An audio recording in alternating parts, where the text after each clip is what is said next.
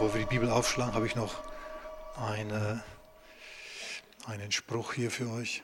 Ein Straßenevangelist wurde mehrmals von einem Zwischenrufer gestört. Wo hatte Kain seine Frau her? kam die nächste Frage. Ich weiß es nicht. Wenn ich Kain im Himmel sehe, werde ich ihn fragen, erwiderte der Evangelist. Was ist, wenn er es nicht geschafft hat, in den Himmel zu kommen? bohrte der Zwischenrufer nach. Dann können Sie ihn ja fragen.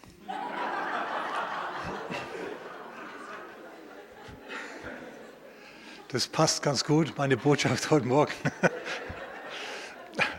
Meine Botschaft heute Morgen, die heißt nämlich, allen Ernstes jetzt, ja, gibt es die Hölle wirklich? Das ist eine Frage, die äh, interessanterweise Leute aus der Gemeinde an mich herangetragen haben, beziehungsweise die ich per E-Mail gestellt bekommen habe und es ziemlich dicht gedrängt, ja, aufeinander. Ich habe mir gedacht, ja, also wenn so viele das wissen wollen, dann müssen wir da halt mal drüber reden. Und keine Angst, es ist jetzt keine Botschaft, an der du zum Schluss am Boden liegst, ja, und nicht mehr weißt, wo hinten und vorne ist, sondern ähm, ich meine, wir enden dann schon auf, einem, auf, einer positiven Note, aber zunächst mal stellen wir vielleicht fest, ja, was die Bibel über die Hölle sagt. Denn die Theologen und die Weltweisen unserer Tage, der Weltgeist schlechthin, also zumindest bei uns hier, ja, der hat die Hölle abgeschafft. Ist dir das schon mal aufgefallen? Ja, hat er gemacht. Hölle gibt es nicht. Ja. Ist, ja, ist ja ein Käse und überhaupt ist alles nur eine Metapher, alles nur ein Bild, ein Typus für ein, ein, eine Ewigkeit ohne Gott und so. Naja, nun gut. Es ist so, dass die Bibel da ziemlich klare und deutliche Worte zu sagen hat. Zunächst vielleicht ein Wort für uns, die wir zum allergrößten Teil, sage ich jetzt mal, Christen sind, als seinerzeit. Im Lukas-Evangelium Jesus 70, also Jesus hat 70 Arbeiter in die Ernte geschickt, die sind umhergezogen, haben gelehrt, gepredigt, geheilt, wunderbare Dinge getan in seinem Namen, alles spitze. Und dann kamen sie mit Freuden zurück, und zwar in Vers 17, Lukas 10, Vers 17. Die 70 aber kehrten mit Freuden zurück und sprachen, Herr, auch die Dämonen sind uns untertan in deinem Namen. Und jetzt schaut mal, er aber sprach zu ihnen, ich schaute den Satan wie einen Blitz vom Himmel fallen. Also wenn ihr denkt, ihr habt interessante geistliche Erlebnisse gehabt hier in Heilungsgottesdiensten, lasst mich euch sagen, ich habe noch viel dramatischere erlebt. Und es kommt auf was weiteres zu sprechen.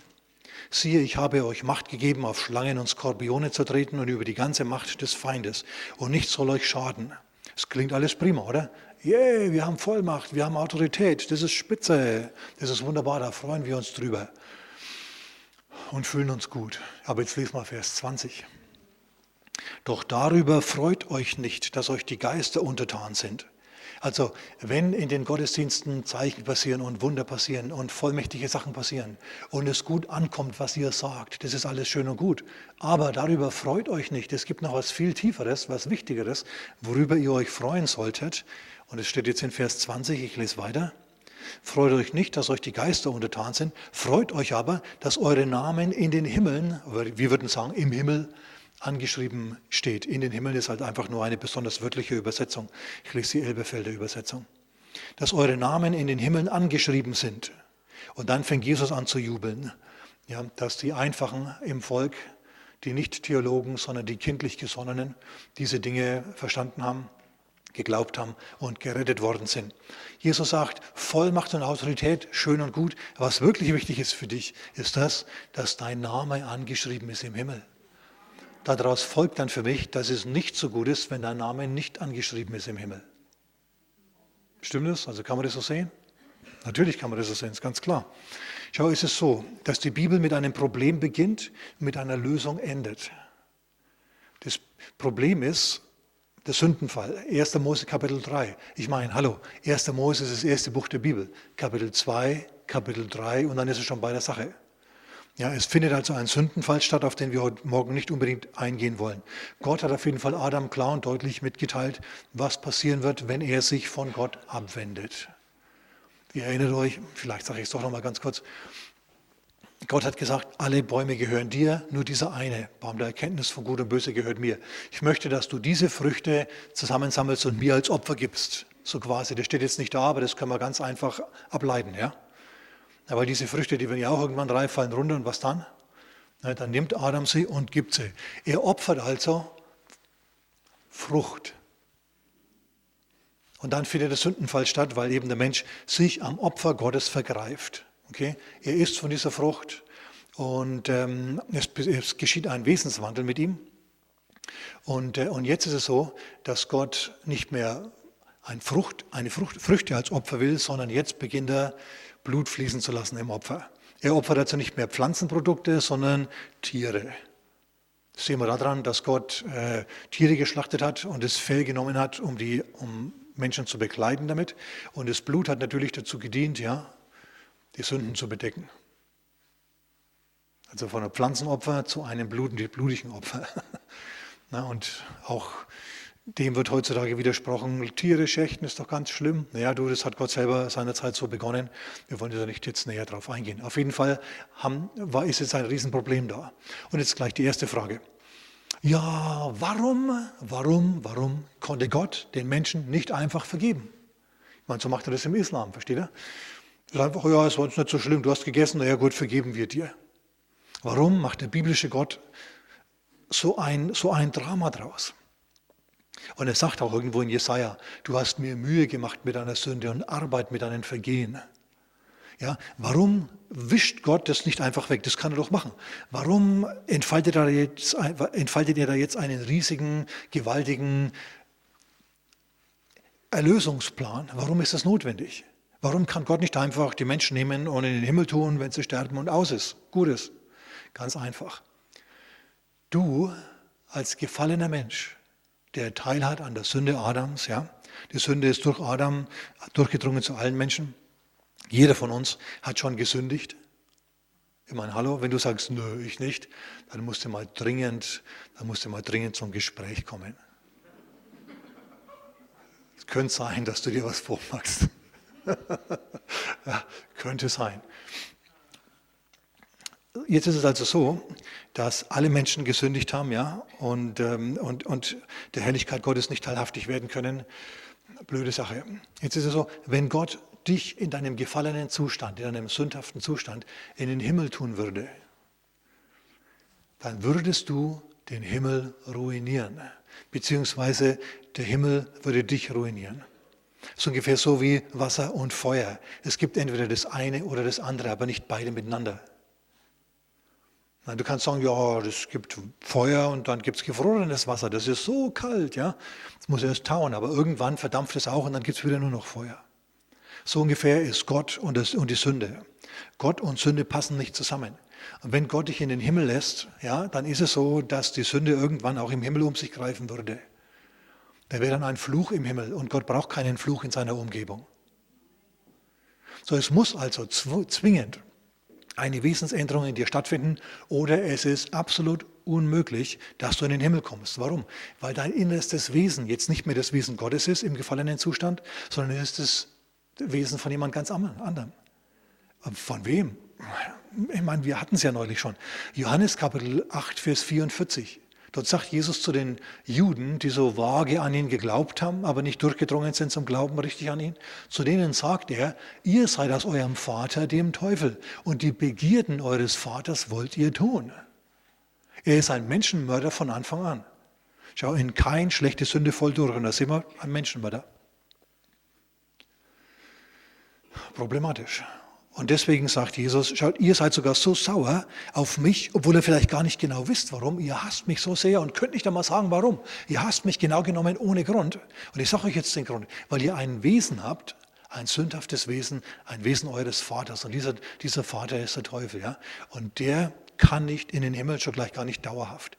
Denn das würde dafür, dazu, sorgen, dafür, äh, dazu führen, ja, dass die ganze, der, der Himmel sich zum Schluss in eine gefallene Erde verwandelt und das will Gott nicht. Genau genommen ist Gott gerecht. Und weil er gerecht ist, ja, muss er die Sünde richten.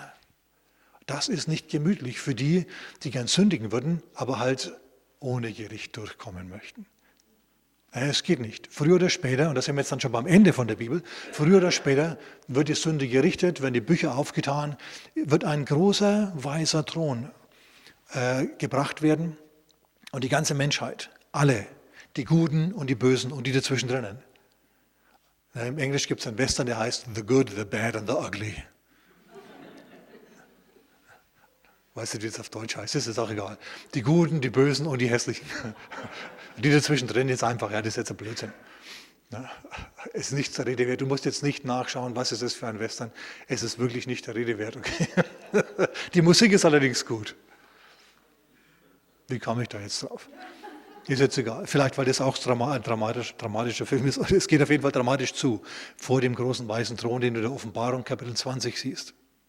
Da werden die Bücher aufgetan und das Buch des Lebens wird aufgetan. Und dann werden die Menschen gerichtet nach ihren Werken. Nach ihren Werken werden sie gerichtet. Die Menschen werden gerichtet nach ihren Werken. Das steht nicht nur in, Apostel, äh, in Offenbarung Kapitel 20, sondern es steht auch in Kapitel 22. Jeweils Vers 12. Ihr müsst doch mal nachschauen, ob ich mich nicht täusche. Ja, da steht, die Bücher werden aufgetan und ähm, ich, die Menschen werden gerichtet nach ihren Werken. Und dann sagt Jesus, ich komme und mein Lohn mit mir und ich werde jedem vergelten nach seinen Werken. Ich meine, wir wissen ja, dass, dass wir gerettet werden aus Glauben eigentlich, stimmt's? Wir werden gerettet aus Glauben und nicht ähm, und, und, und, und ohne, eigene, ohne eigenes Zutun. Wohl, wohl. Aber wenn du wirklich gerettet bist, dann muss, sag mal muss, dann muss es zwingend Werke nach sich ziehen. Du bist gerettet aus Glauben. Natürlich, Jesus hat dir die Erlösung erkauft am Kreuz. Das ist wunderbar.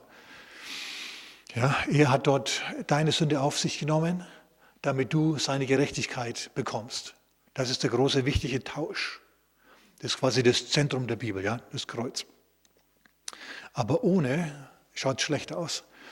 Und äh, ohne Werke, ohne dass dein Glaube dann zu Werken geführt hat, schaut es auch schlecht aus. Dann ist es nämlich so, dass der Herr möglicherweise sagt, du hast mich zwar bekannt, aber in deinen Taten hast du mich verleugnet. Und Jakobus greift dieses Problem auf. Er sagt in seinem Buch Jakobus Kapitel 2, sagt er, der Glaube ohne Werke ist tot. Also ob dein Christentum ernst zu nehmen ist oder nicht, kannst du an deinen Werken ablesen und an, nicht an deinem Mund. Amen. Hm, es ist so dunkel, äh, nicht so dunkel, sondern so still. Eigentlich ist es ziemlich hell hier.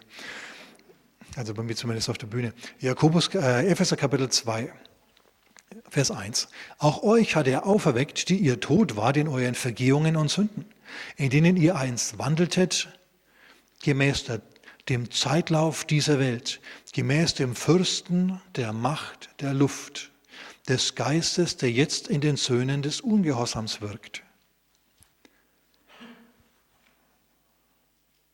Es gibt einen Geist, eine Macht in der Luft hier, die ungöttlich ist, antigöttlich ist und böse ist, die Auswirkungen auf die Menschen hat. Die, dieser Geist wirkt jetzt in den Söhnen des Ungehorsams. Deswegen hassen sie Gott und wissen noch nicht einmal warum.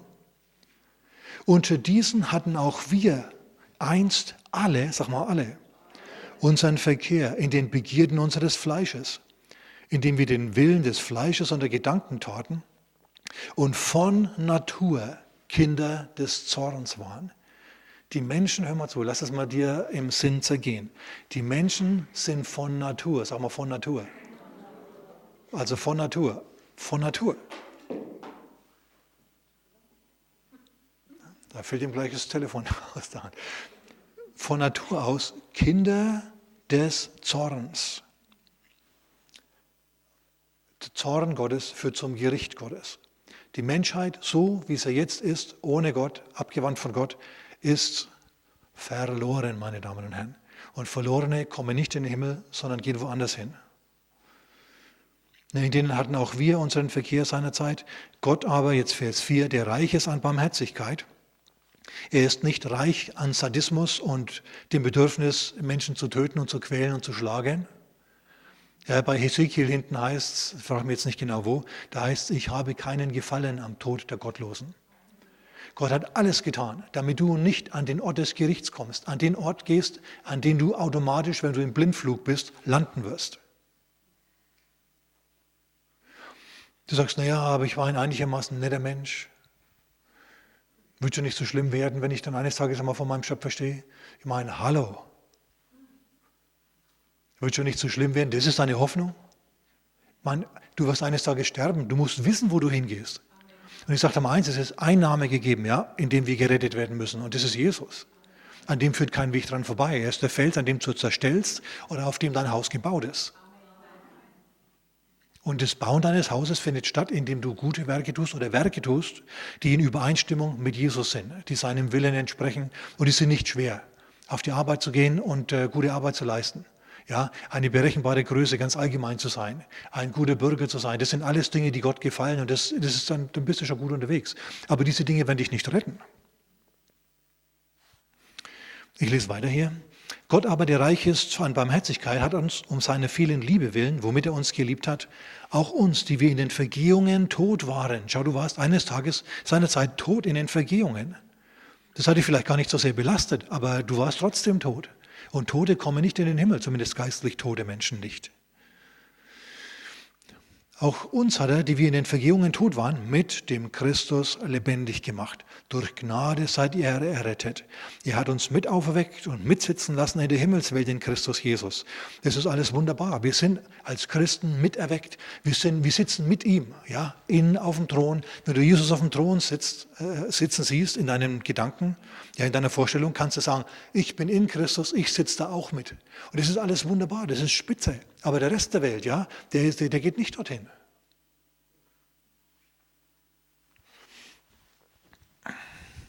Also Leute, die nicht an Jesus glauben, ja, die sind zunächst einmal verloren. Ähm, ja, die Menschen sind von Natur aus unter dem Einfluss einer wiedergöttlichen Macht, ähm, sind Kinder des Zorns und sind unterwegs in Richtung Gericht. Und es wird für die nicht besonders gut ausgehen, weil ich gerade dabei bin. Da ist jetzt die Rede von, von Kindern des Zorns ja, und von Söhnen des Ungehorsams. Apropos Kinder, sind die auch verloren? Hm, jetzt pass auf. In Matthäus Kapitel 19, Vers 14 sagt Jesus einen wunderbaren Vers, der sagt, lasst die Kinder zu mir kommen, denn ihrer ist das Himmelreich. Also Kinder, die nicht, die, die, die sich selber noch nicht hundertprozentig bewusst sind, die noch nicht bewusst sündigen können, obwohl sie das natürlich auch tun. Ja, Kinder, wenn sie zwei Jahre alt sind und jemand anderem was klauen, ja, sein Milchgeld klauen oder so, das ist auch eine Sünde. Aber die wird ihnen nicht zugerechnet.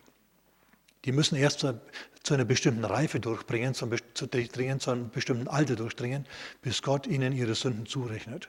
Wann dieses Alter genau ist, ist individuell verschieden, behaupte ich. Die einen sind bereits mit neun voll da und manche sind vielleicht ihr Leben lang nie voll da. Ich spreche jetzt von geistig Behinderten. Na, aber wir halten mal fest, Kinder, die noch Kinder sind, denen gehört das Himmelreich.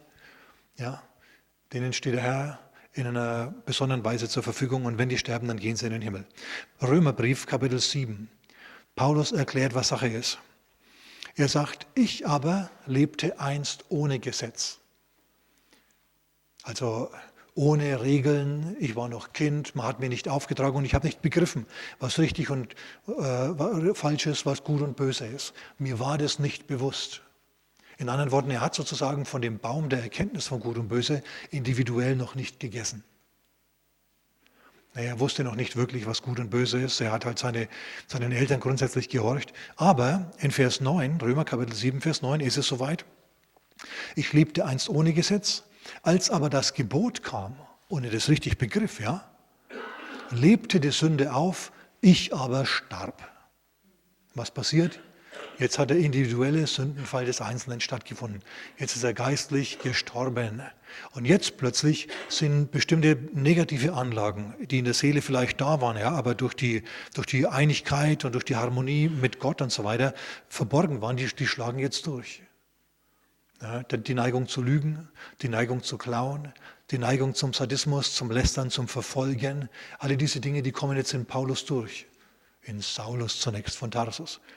Und er wird ein erfolgreicher Verfolger. Ja, er hat sich ein religiöses Mäntelchen umgehängt. Er ist ein Pharisäer und er quält und lästert nur für Gott. Na, dadurch, dass er die Heretiker, die Ketzer, die Falschgläubigen ausrotten will, bis er dann eines Tages mit Jesus zusammentrifft. Aber das haben wir schon besprochen, müssen wir jetzt heute nicht mehr tun.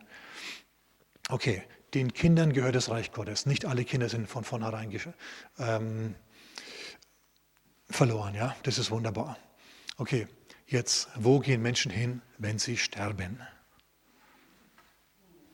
Ich sage es euch gleich, 2. Korinther Kapitel 5, Vers 8, wenn wir ausheimisch vom Leib sind, sind wir einheimisch beim Herrn. Ein Christ, der stirbt, die geht sofort zum Herrn, geht sofort zu Jesus, geht sofort in die Gegenwart Gottes und ist im Himmel und will nicht mehr zurück. So ist es. Ähm, was ist mit den anderen? Jetzt wird es interessant. Es ist nämlich so, dass im Alten Testament das relativ spät geoffenbart wurde, wo die Toten hingehen. Zunächst einmal gingen die Menschen, wenn sie gestorben sind, nicht in den Himmel. Warum konnten sie da nicht hin? Wegen ihrer gefallenen Natur, haben wir ja heute schon erklärt. Sie konnten also dort nicht hin. Wo gingen sie dann hin? Sie gingen in den Sheol. Das ist das hebräische Wort für Totenreich. Im Neuen Testament gehen sie in den Hades. Das ist das griechische Wort für Totenreich. Es ist nicht das Wort für Hölle. Der Luther, als der übersetzt hat, der hat da frei aus dem Stegreif immer äh, Totenreich mit Hölle übersetzt. Ist aber verkehrt, weil nicht die ganze Hölle, nicht der ganze, nicht der ganze Hades, nicht das ganze Totenreich ist in der Bibel die Hölle. Vielmehr gibt es da Unterabteilungen. Und es ist also so, dass wenn jemand im Alten Testament gestorben ist, der nicht automatisch in den Flammen gelandet ist, sondern an einen Ort gegangen ist, der kraftlos war und schwach war, in dem die Menschen waren wie, wie Schatten. Da ist keine Freude, da ist kein, kein Leiden, da ist ein, ein, ein Verdämmern, versteht ihr das? So ein ständiges Müdesein, ein nicht mehr richtig Dasein. So beschreibt die Bibel im Alten Testament, viel weite Teile des Alten Testaments, äh, des Totenreich. Als Beispiel sei rausgegriffen äh, Jesaja Kapitel 14, Vers 7.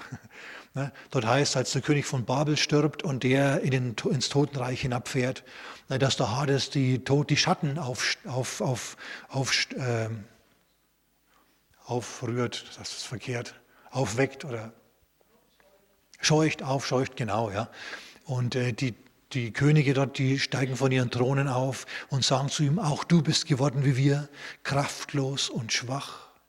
Also, dass die Könige auf ihren Thronen sitzen, quasi, das ist nur in Anführungszeichen, ja, das ist wahrscheinlich eher, die sind auch nur Menschen und sind jetzt auch kraftlos und schwach. Und dort geht es dann weiter, weil das ist eigentlich von, hier ist dort die Rede von, von Hillel. Und das lateinische Wort für Hillel ist Luzifer. Sein Engel, der dort hinabstürzt. Okay, es ist also diese Region der Schatten, okay, der Kraftlosigkeit und der Schatten. Es gab noch einen anderen Teil, der hieß Tartaros. Es ist eine tiefe Kluft. Und dort unten in den Höhlen dieser, dieses Tartaros, dieser Unterwelt, sind äh, die gefallenen Engel, auf die wir heute Morgen nicht eingehen wollen. Das führt, viel zu weit. Ja. Ich muss schauen, dass ich weiterkomme mit meiner Botschaft hier. Ja, das sind die gefallenen Engel. Das kannst du nachlesen äh, bei Judas unter anderem, also im Judasbrief. Und ich habe es mal aufgeschrieben, im äh, bei Petrus kannst du das sehen, im 1. Petrus Kapitel 3. Um den Dreh herum, Kapitel 4 auch noch, da stehen diese Dinge. dass es er mit ehenden Ketten äh, in ewiger Finsternis gebunden hat. Engel, die gesündigt haben, die ihren Herrschaftsbereich verlassen haben und so weiter. Und dann jenseits dieser Kluft, dort sind die Flammen. Und dort ist zum Beispiel der reiche Mann hingegangen, nachdem er gestorben ist, der reiche Mann aus Lukas Kapitel 16. Der eine in dieser Geschichte, der Lazarus, ein armer Mann, kranker Mann, der gestorben ist, der ist in Abrahams Schoß ein Ort, an dem die Gerechten des Alten Testaments sind. Dort schien es also ziemlich gut abzugehen. Ja. Die haben einander erkannt, haben miteinander geredet und Lazarus wurde dort getröstet, sagt, sagt Abraham ausdrücklich. Es gibt also einen Ort der Ruhe und einen Ort des Trostes, auch im Alten Testament, ja, für diejenigen, die mit Gott gegangen sind und gerettet wurden. Und es gibt einen Ort für die üblen Sünder, die, gut, die gewusst haben, was gut wäre, aber es nicht getan haben, bei denen ein Maß an Sündhaftigkeit überstiegen ist, ja, überschritten worden ist, die sind tatsächlich gleich in, die, in den Flammen gelandet. Und dieser reiche Mann, der winkt Abraham zu, Vater Abraham, schick den Lazarus rüber. Also die haben sich erkannt, versteht ihr? Schick den Lazarus rüber mit einem Tropfen Wasser, der an seinem Finger baumelt, damit er mir die Zunge kühle, denn ich leide Pein in dieser Flamme. Also wir stellen fest, der Mann ist in der Flamme, er leidet Qualen, er leidet Pein und es gibt kein Wasser, keine Möglichkeit, um diese Pein zu mildern. Und Abraham sagt, du, das geht nicht. Ja, er wird hier getröstet und du hast, was du verdienst. Du hast dein Gutes in den Lebzeiten bereits erhalten und er wird jetzt hier getröstet.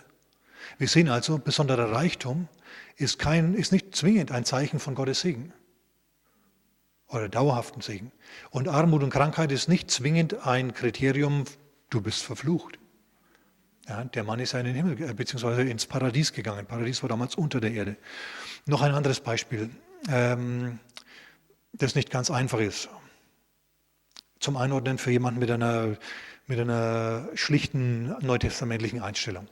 Nämlich 1. Samuel 28. Saul geht zur Totenbeschwörerin von Endor. Sie hat einen Totengeist. Und nachdem also Gott dem Saul nicht mehr antwortet, dem König Saul, weder durch die Propheten, noch durch die, durchs Los, noch durch Träume, kommen jetzt auf den wahnwitzigen Gedanken, zu einer Totenbeschwörerin zu gehen, einer Person, von der Gott gesagt hat, dulde sie nicht im Land. Er wusste auch nicht wirklich, wo eine ist, aber er wusste, da gibt es noch welche. Zu der geht er dann jetzt. Also versteht er, er tut eine Sünde, um den Willen Gottes rauszufinden. Hallo, hat er einen Vogel oder spinnt er oder was? So haut es nicht hin.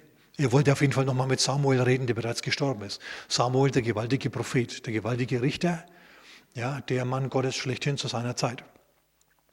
Und die Frau, die zieht sich erst, aber dann lässt sie sich doch drauf ein, ja.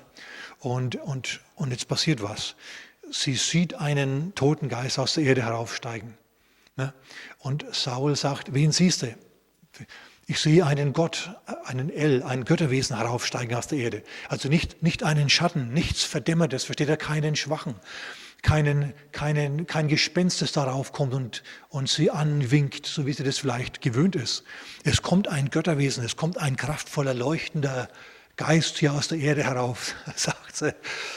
Und er sagt, wie schaut er aus, wie schaut er aus? Es ist ein alter Mann und er hat ein Oberkleid an. Also dieses Oberkleid, das bedeutet jetzt nicht, er hat ein Oberkleid an, weil Oberkleider, versteht er, kann man mal davon ausgehen, dass die alle irgendwie anhaben. Ich meine, nackige Geister, wer hat schon mal einen nackten Geist gesehen, ja? Das hat eine besondere Bedeutung. Oberkleid bedeutet, es ist ein priesterliches Obergewand. Er hat ein Ephod, ein Obergewand an, wie ein Priester, wie ein Prophet. Und er sagt, ein alter Mann, jetzt überlegt euch mal, das ist ein Geist, der da rauskommt, denn er schaut immer noch aus wie ein alter Mann. Und zweitens, er ist immer noch in, einen in ein priesterliches Gewand gekleidet. Samuel war ja Priester. Und Saul sagt, oh ja, es ist, es ist Samuel, es ist Samuel. Na, und, und dann stellt er ihm eine Frage, was, was soll ich machen? Und er sagt, ja, was fragst du mich, wenn der Herr dich verlassen hat ja, und dein Feind geworden ist, weil du sein Feind geworden bist, wohlgemerkt. Ja, morgen, sagt dieser Geist, ja, sagt Samuel, morgen bist du mit deinen Söhnen bei mir. Das heißt auch tot, auch im Totenreich und nicht jetzt im Himmel oder in der Hölle. Also versteht jetzt nicht so diese, dieser riesige Abstand, sondern zunächst einmal bei mir unten im Totenreich. Und Saul, der wird erst einmal ohnmächtig, man muss ihn wieder aufpäppeln, ja, er hat einen Schock, er, ist, ist, ganz blass und dann isst er was und, und, und vielleicht bringt er sein Leben doch in Ordnung, wir wissen es nicht. Auf jeden Fall kämpft er am nächsten Tag gegen die Philister und stirbt. Und sein Sohn Jonathan und andere auch. Und dann ist er bei, ist er bei äh, Samuel. Aber wir halten mal fest, Samuel war zunächst unter der Erde, ja, und dass er wieder kam, war die große Ausnahme. Er hat nämlich gesagt, was störst du meine Ruhe? Also die Gerechten, die im Herrn gestorben sind, die haben schon im Alten Testament geruht. Und jetzt kannst du sagen, ja, aber wie sind die gerettet worden? Die konnten ja nicht an Jesus glauben. Wichtige, wichtige, wichtige, wichtige, wichtige Frage. Beantworten wir jetzt ganz, ganz schnell. Wie sind die seinerzeit gerettet worden? Wie um Gottes Willen sind die gerettet worden? Gott hat denen Gerechtigkeit bzw. Sündlosigkeit zugerechnet, wenn sie geglaubt haben. Also die Rettung kam schon immer durch den Glauben. Halt jetzt nicht durch den Glauben ans Erlösungswerk Christi, sondern durch Glauben an, was Gott ihnen aufgetragen hat. Zum Beispiel Abraham, ich mache deine Nachkommenschaft zahlreich. Komm mal raus mit mir aus dem Zelt, stell dich hin. Schau mal nach oben in den Sternenhimmel. Siehst du den? Ja. Kannst du zählen? Nö. So zahlreich wird deine Nachkommenschaft sein.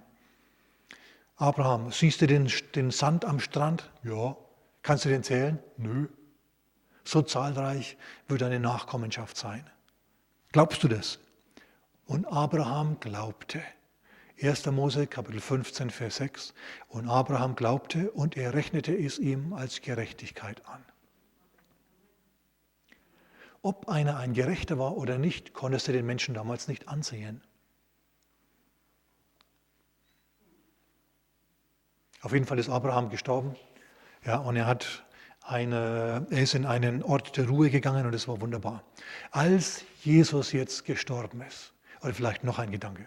Wo gingen die ganzen Menschen hin, die zum Beispiel während der Sintflut gestorben sind? Da waren doch nicht nur total Böse dabei, da waren doch auch Menschen dabei, die einigermaßen gut waren und überhaupt.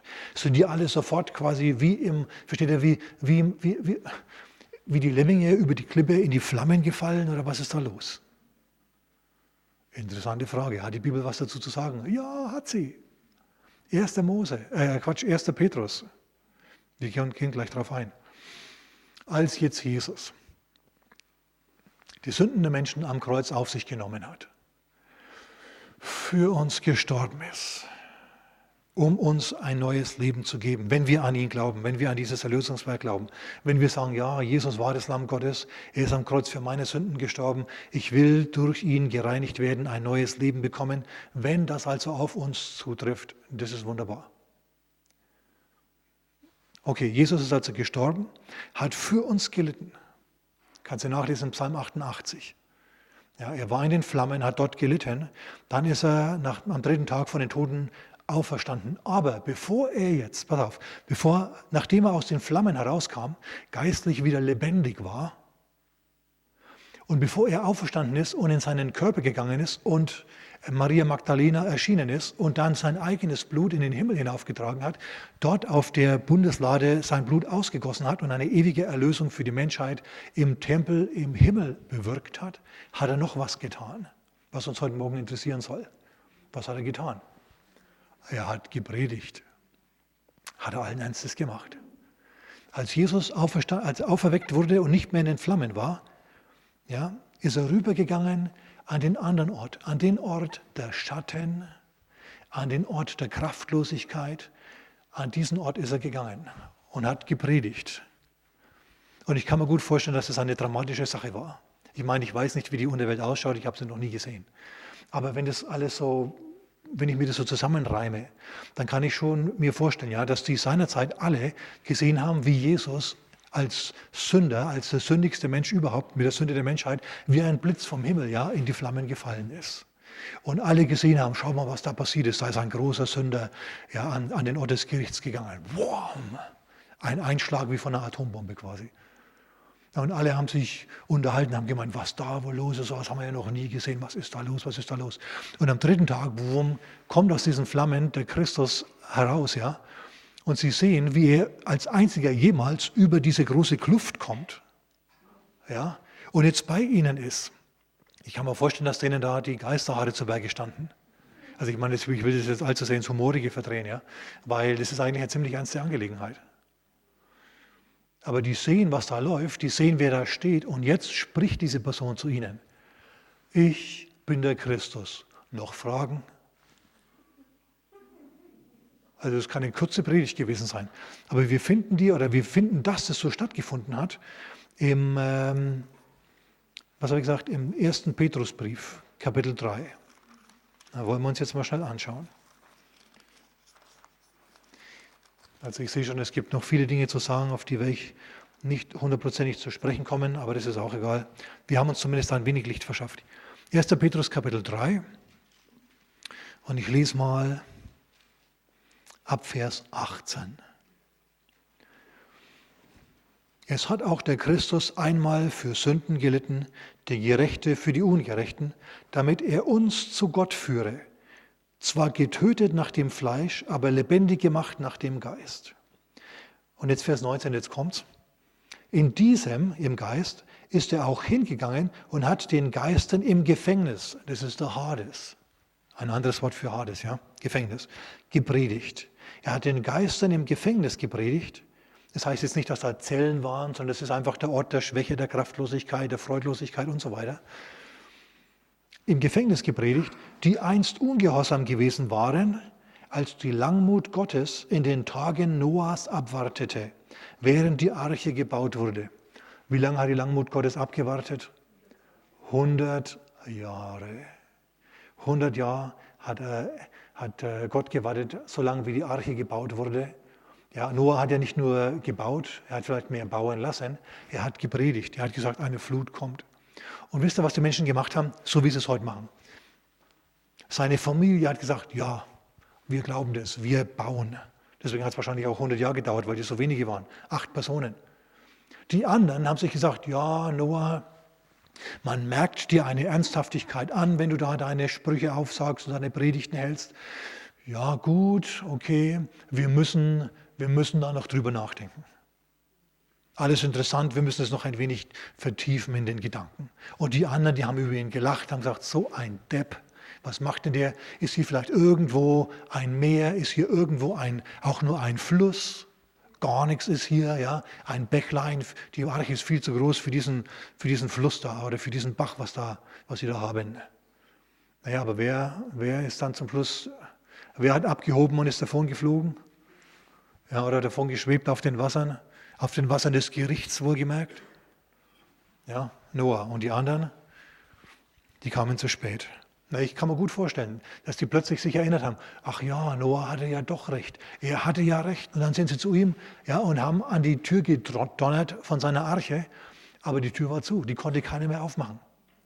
Es gibt einen Moment, Moment der verschlossenen Tür, auf den spreche ich, äh, gehe ich jetzt gleich noch ein. Denn Jesus spricht auch über die Hölle.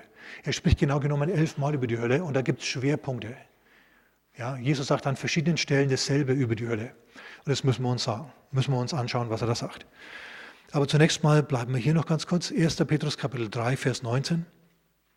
In diesem, im Geist, ist er auch hingegangen und hat den Geistern im Gefängnis gepredigt, die einst ungehorsam gewesen waren, als die Langmut Gottes in den Tagen Noahs abwartete, während die Arche gebaut wurde, in die wenige, das ist acht Seelen, durchs Wasser gerettet wurden.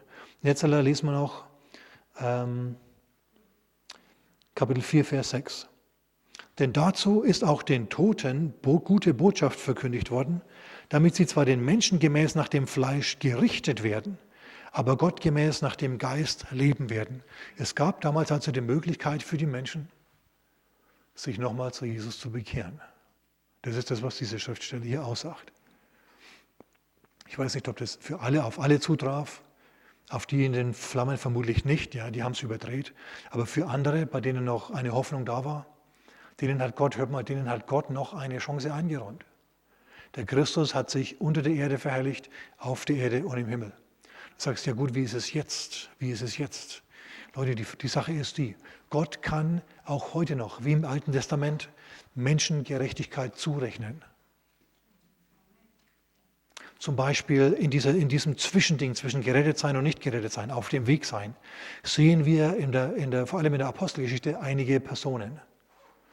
Ja, wir sehen zum Beispiel ähm, den Kämmerer aus dem Mohrenland, wenn ihr euch erinnert.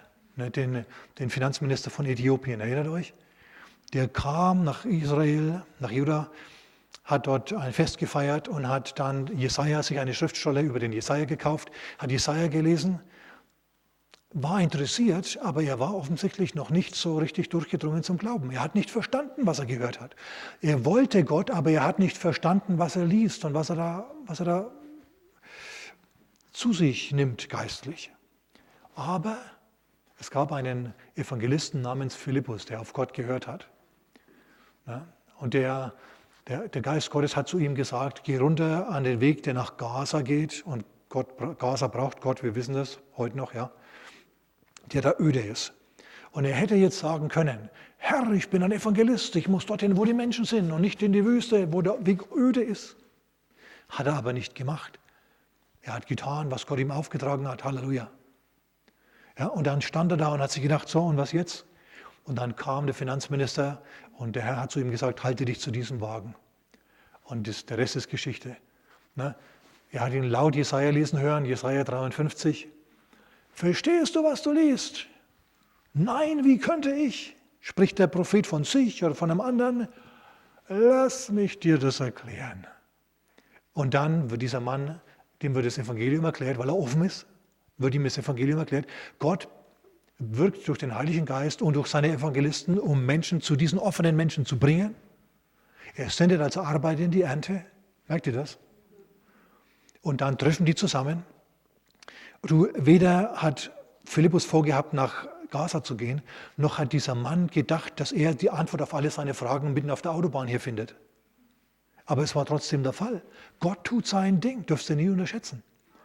Und dann ja, äh, sagt, der, sagt der Finanzminister, nachdem er dann kapiert, um was es geht, ja, ach, Jesus ist der Christus, hey, super, was hindert dass ich mich taufen lasse? Ja, und Philippus denkt sich, eigentlich nichts. Und dann steigen sie aus, der Mann wird getauft und er zieht fröhlich seiner Straße und der Geist des Herrn, der, der entrückt den Philippus an einen anderen Ort, wo man ihn braucht. Halleluja. Mein Hallo. Er war gehorsam, dorthin zu gehen, wo er sollte. Und jetzt hat sich da gedacht, ach, der hat so geschwitzt beim letzten Mal in der Wüste. Den entrücken wir diesmal. Leute, das ist doch super. Ja. Ein anderer, bei dem es genauso geht, ein anderer ja, ist Cornelius, unser lieber, guter römischer Zenturio, der Cornelius. Na, der betet, der gibt Almosen. Ich meine, manche beten, aber geben keine Almosen. Manche geben weder Almosen noch beten sie. Viel Glück. Der hat auf jeden Fall beides gemacht. Und der Herr hat Himmel und Erde in Bewegung gesetzt. Ja, er hat einen Engel zum, äh, zum Cornelius geschickt und er hat äh, zum, Paulus, zum Petrus gesprochen und Petrus kam dann. Ein Engel und Petrus haben göttlich konspiriert, um dem Mann das Evangelium zu bringen. So, ich weiß also, ich sehe mal hier eines. Wenn der Herr sieht, dass dein Herz offen ist, wird er Himmel und Erde in Bewegung setzen, damit du hörst und glauben kannst. Aber dann musst du auch bitte glauben, wenn du hörst. Und nicht die Entscheidung vertragen. Das ist fatal. Okay.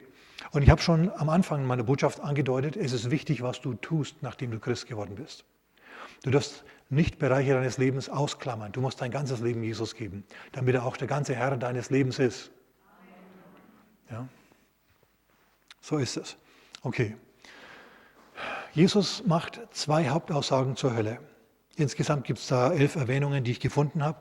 Und das Wort Hölle ist in der Bibel, vor allem, wo es Jesus hier zitiert, äh, nicht das Wort Hades, sondern es ist das Wort Gehenna.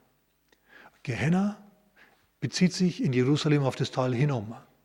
Ich war letztes Jahr mal dort und habe es angeschaut. Es schaut heute schön aus. Früher war das anders. Da war das der Schuttabladeplatz Jerusalems. Und dort hat man den Müll hingekippt und dort hat ein ewig währendes Feuer gebrannt, das den Müll verbrannt hat. Und diesen Ort hat Jesus aufgegriffen und hat darüber gesprochen. Er hat gesagt, diesen Ort gibt es auch im Geist. Es gibt einen Ort, an dem du in Qualen bist, wenn du nicht aufpasst und es kein Wasser mehr gibt. Wisst ihr, es gab Menschen, die in Einzelhaft waren, in Bunkern zehn Meter unter der Erde, in engen Zellen, die sich gedacht haben, bin ich jetzt in der Hölle. Aber dann haben sie den Becher Wasser auf ihrem Tisch gesehen und haben gewusst, bin ich nicht. In der Hölle gibt es kein Wasser mehr. Die Hölle ist der Ort, an dem Menschen hingehen, die Gott verworfen hat, um die er sich nicht mehr kümmert. Es ist ein Ort, an dem Gott nicht mehr ist, an dem es keine Hoffnung mehr gibt, keinen Glauben mehr, keine Liebe mehr, nichts mehr. Das ist der Ort, an dem Gott sich abgewendet hat. Er ist ein furchtbarer Ort, ein schrecklicher Ort. Ist der Ort, an den keiner von uns freiwillig hin will. Du musst auch nicht hin. Du wirst aber hingehen, wenn du nicht aufpasst. Jesus sagt zum Beispiel an verschiedenen Stellen, ja, er sagt, passt auf und achte darauf, dass er eingeht durch die enge Pforte. Denn breit ist der Weg, der zum Verderben führt und viele sind drauf, die darauf unterwegs sind. Na, er sagt es, ich äh, gebe euch die Stelle. Er sagt es zum Beispiel in ähm, Markus Kapitel 9, Vers 43. Nee, das sagt er nicht. Er sagt äh, das woanders. In äh, Lukas Kapitel 13 sagt er das, Vers 22, als man ihn fragt, Herr, sind es wenige, die gerettet werden? Schau, die Sache ist die, die Menschen leben ihr Leben, leben ihren Alltag. Und es gibt nur wenige Momente im Leben, an denen die Menschen innerlich bereit sind und offen sind, ähm, Jesus zu hören und ihn anzunehmen. Sind entweder als Kinder zum Beispiel, wenn sie noch prägbar sind und einen gewissen Durchblick haben, noch nicht so viele schlechte Erfahrungen gemacht haben. Dann ist es oft in Momenten der Krise so, existenziellen Krisen.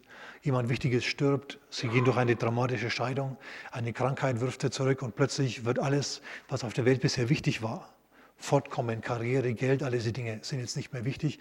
Was zählt in meinem Leben? Und dann kommen sie zurück zu Gott. Ja? Oder im Alter, wenn sie merken, ich werde bald sterben, ich bin jetzt 80. Jeder Tag ist ein Geschenk. Gott, was ist los mit mir? Dann ist es möglich, dass sie nochmal zum Herrn finden. Es gibt wenige Stationen, vielleicht drei oder vier im Leben eines Menschen, an denen er offen ist und bereit ist, sein Leben Jesus anzuvertrauen.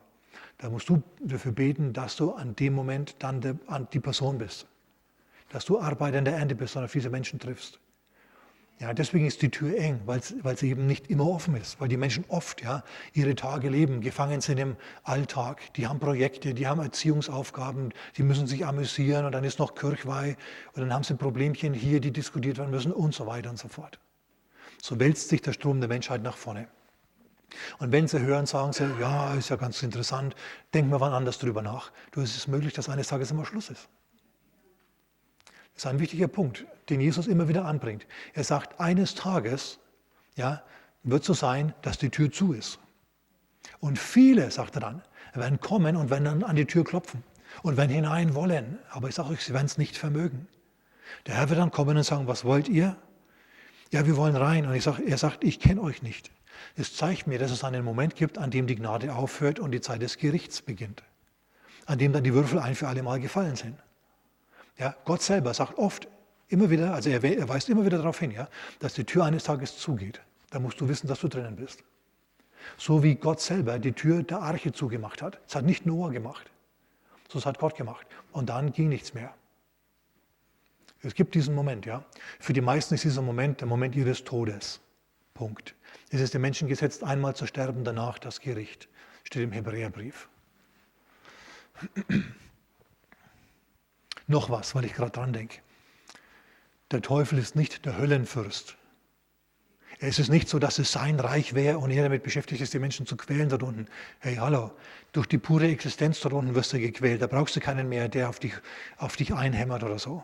Es ist nicht so, dass der Teufel der Höllenfürst ist. Es ist vielmehr so, dass es der Ort seiner Strafe ist. Da ist er kein Fürst mehr, da ist er ein Würstchen. Da ist er ein Wurm. Da ist er ein Niemand, so wie alle anderen, die dort unten sind auch. Okay, weil Leute immer denken, der Höllenfürst ist so ein Schmarren, so ein dummer. Ja, das ist ein Quatsch, das ist Folklore, ist das, aber nicht die Wahrheit.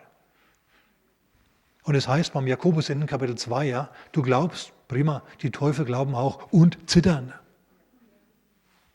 Es ist kein Ort des, des Amüsements, ja. Ich kenne mal jemanden, mit dem habe ich über diese Dinge geredet, der hat gesagt, geh lieber in die Hölle als in den Himmel. Weil im Himmel ist es langweilig, da musst du Hosianna singen, in der Hölle gibt es Bier. Ja, da kannst du Karten spielen, da kannst du so sein, wie du bist. Da kannst du einfach, verstehst du, ohne Zwang leben. Meine ganzen Kumpels sind sowieso da. Hör mal zu, es ist ein Ort der äußersten Finsternis, es ist ein Ort der Dunkelheit, es ist kein Ort des Kartenspielens und des Schafkopfens und des Stammtischbrüderseins. Da ist es dann zu spät. Es ist ein Ort der Qual, an den du nicht hin willst. Jesus ist dorthin gegangen, damit du nicht dorthin willst, hin musst. Wenn dieser Ort nicht so schlimm wäre, hätte Jesus sich diese Arbeit gespart. Hat er aber nicht. Pastor, sind die Menschen wirklich so schlimm, dass sie die Hölle verdienen? Ich meine, die da hört ja nicht mehr auf. Schau, unter der Schicht von Zivilisation, die uns umgibt, okay, herrscht entweder der Geist Christi oder der Geist des Feindes. Wenn mal die Zivilisation weggerissen wird, wenn mal plötzlich die Polizei und die Gerichte und so weiter nicht mehr funktionieren, wenn du wieder vollkommen auf dich zurückgeworfen bist, dann stellst du fest, wie gut oder wie schlecht deine Nachbarn sind. Und dann kann es gut sein, dass plötzlich ja, Menschen sich Freiheiten nehmen, einfach weil das Recht des Stärkeren wieder gilt und sie der Stärkere sind. Und dann kannst du echt übel in Situationen kommen. Nur als Beispiel, dass diese, diese innere Korruption des Menschen, diese Verdorbenheit des Menschen wirklich gibt. Du sagst, nein, wir sind doch alle nett zueinander. Naja, vielleicht, vielleicht aber auch nicht. Vielleicht ist diese, wie soll ich sagen, dieses Gutmenschentum, hinter dem sich viele verstecken heutzutage, diese, diese Hochmoral, ja, vielleicht ist die nur ganz einfach ein Feigenblatt. Ja, vielleicht steckt da was ganz was anderes dahinter. Ich denke an eine junge Amerikanerin, Amy Beale hieß die, die hat in Südafrika in den Townships gearbeitet. Und eines Tages hat die also, freundliche junge Frau, ein paar Schwarze heimgefahren in ihrem Township, haben sie gesehen, oh, eine Weiße unter diesen ganzen, äh, in, bei uns hier. Dann haben sie die aus dem Auto rausgezogen, haben die furchtbar gequält, haben sie ermordet. Irgendwann kam die Polizei und hat die Täter verhaftet. War aber nicht, nur, war nicht wenige, waren viele Täter. Als dann im Gericht verhandelt wurde und die Qualen dieser Frau beschrieben wurden, haben die Zuhörer im Gericht gelacht, haben geklatscht yeah, und haben getan. Es zeigt mir, dass da eine gewisse Verdorbenheit in diesen Menschenseelen vorhanden war. Schaut auch eine Hochkultur wie die deutsche ne, kann Menschen hervorbringen wie die SS in den Konzentrationslagern. Aus Blödheit, aus Bosheit, wie auch immer, kam es auf jeden Fall zum Schluss dazu, dass hier das Morden auf einem industriellen Maßstab stattgefunden hat bei uns. In Haiti, als da wieder mal Sturm war oder Erdbeben oder was auch immer, Straßen kaputt waren. Ja, sind Autos gefahren mit relativ hoher Geschwindigkeit und plötzlich ist die Straße abgerissen und die, da ging es erst einmal zehn Meter runter oder fünf Meter oder drei, ist ja egal. Ja, und Leute standen um den Krater herum in dieser Straße und haben zugeschaut, wie da die Autos runterfallen und yeah, haben getobt und geklatscht. Die haben sich nicht hingestellt, wie du das vielleicht machen würdest und gesagt, stopp, stopp, ja, da wartet der sichere Tod auf euch. Nö, die haben geklatscht und gewartet, bis genug unten waren und dann haben sie geplündert. Und auch in England vor 200, 300 Jahren. Ja, da haben sie falsche Leuchtfeuer an den Küsten angezündet. Falsche Leuchtfeuer. Ja, haben signalisiert, hier könnt ihr herkommen. Ja. Dann sind die Schiffe äh, hergefahren, sind am Riff zerschellt. Die Segelmänner sind untergegangen, die Ladung ist ans Ufer geschwappt und dann wurde geplündert. Ist es der Geist Christi? Schaut, deswegen ist es wichtig, ja, dass wir ein funktionierendes Justizwesen haben, das, auf, das sich auf christliche Werte gründet, eine Polizei, die, die in, im Inneren für Sicherheit sorgen darf und ein Militär, das nach außen hin für Sicherheit sorgen darf. Ja, das sind die Aufgaben der Regierung, das sind die Aufgaben des Staates aus Gottes Sicht. Leute, da könnten wir jetzt noch viel, viel mehr drüber sagen. Ich muss jetzt mit dem Wort Jesu hier abschließen. Im Markus Kapitel 9, ja, sehen wir in Vers 43, 45 und 47 diese Aussage. Wenn deine Hand oder dein Fuß, Vers 45, oder dein Auge, Vers 47, dir Anlass zur Sünde gibt, so hau sie ab. Jesus meint es jetzt natürlich nicht buchstäblich wörtlich, denn du kannst, wenn du, wenn das rechte Auge nicht mehr da ist, ja, mit dem linken prima genauso weiter sündigen wenn wir das Falsche anschauen. Da steht es, ähm, Auge, Hand und Fuß stehen hier für etwas anderes. Mit dem Auge konzentrierst du dich auf einen Blickpunkt. Du fasst mit deinem Auge, ein, mit deinem inneren Auge ein Ziel ins Auge. Sagt man ja mal, fast ein Ziel ins Auge. Das ist also ein Plan, den du hast, ein Ziel, den du verfolgst. Wenn es ein ungöttliches Ziel ist, ja, ein Ziel, das Gott nicht gefällt, dann hack es ab, dann cancel dieses Ziel dann streich es, auch wenn es dir wichtig erscheint. Ja? Deine, deine Hand ist, sind die Taten und dein Fuß ist dein, beschreibt in der Bibel das gewohnheitsmäßige Tun. Dass du so quasi auf, äh, auf, im Automodus vollziehst, ja, im Selbstläuferstadium.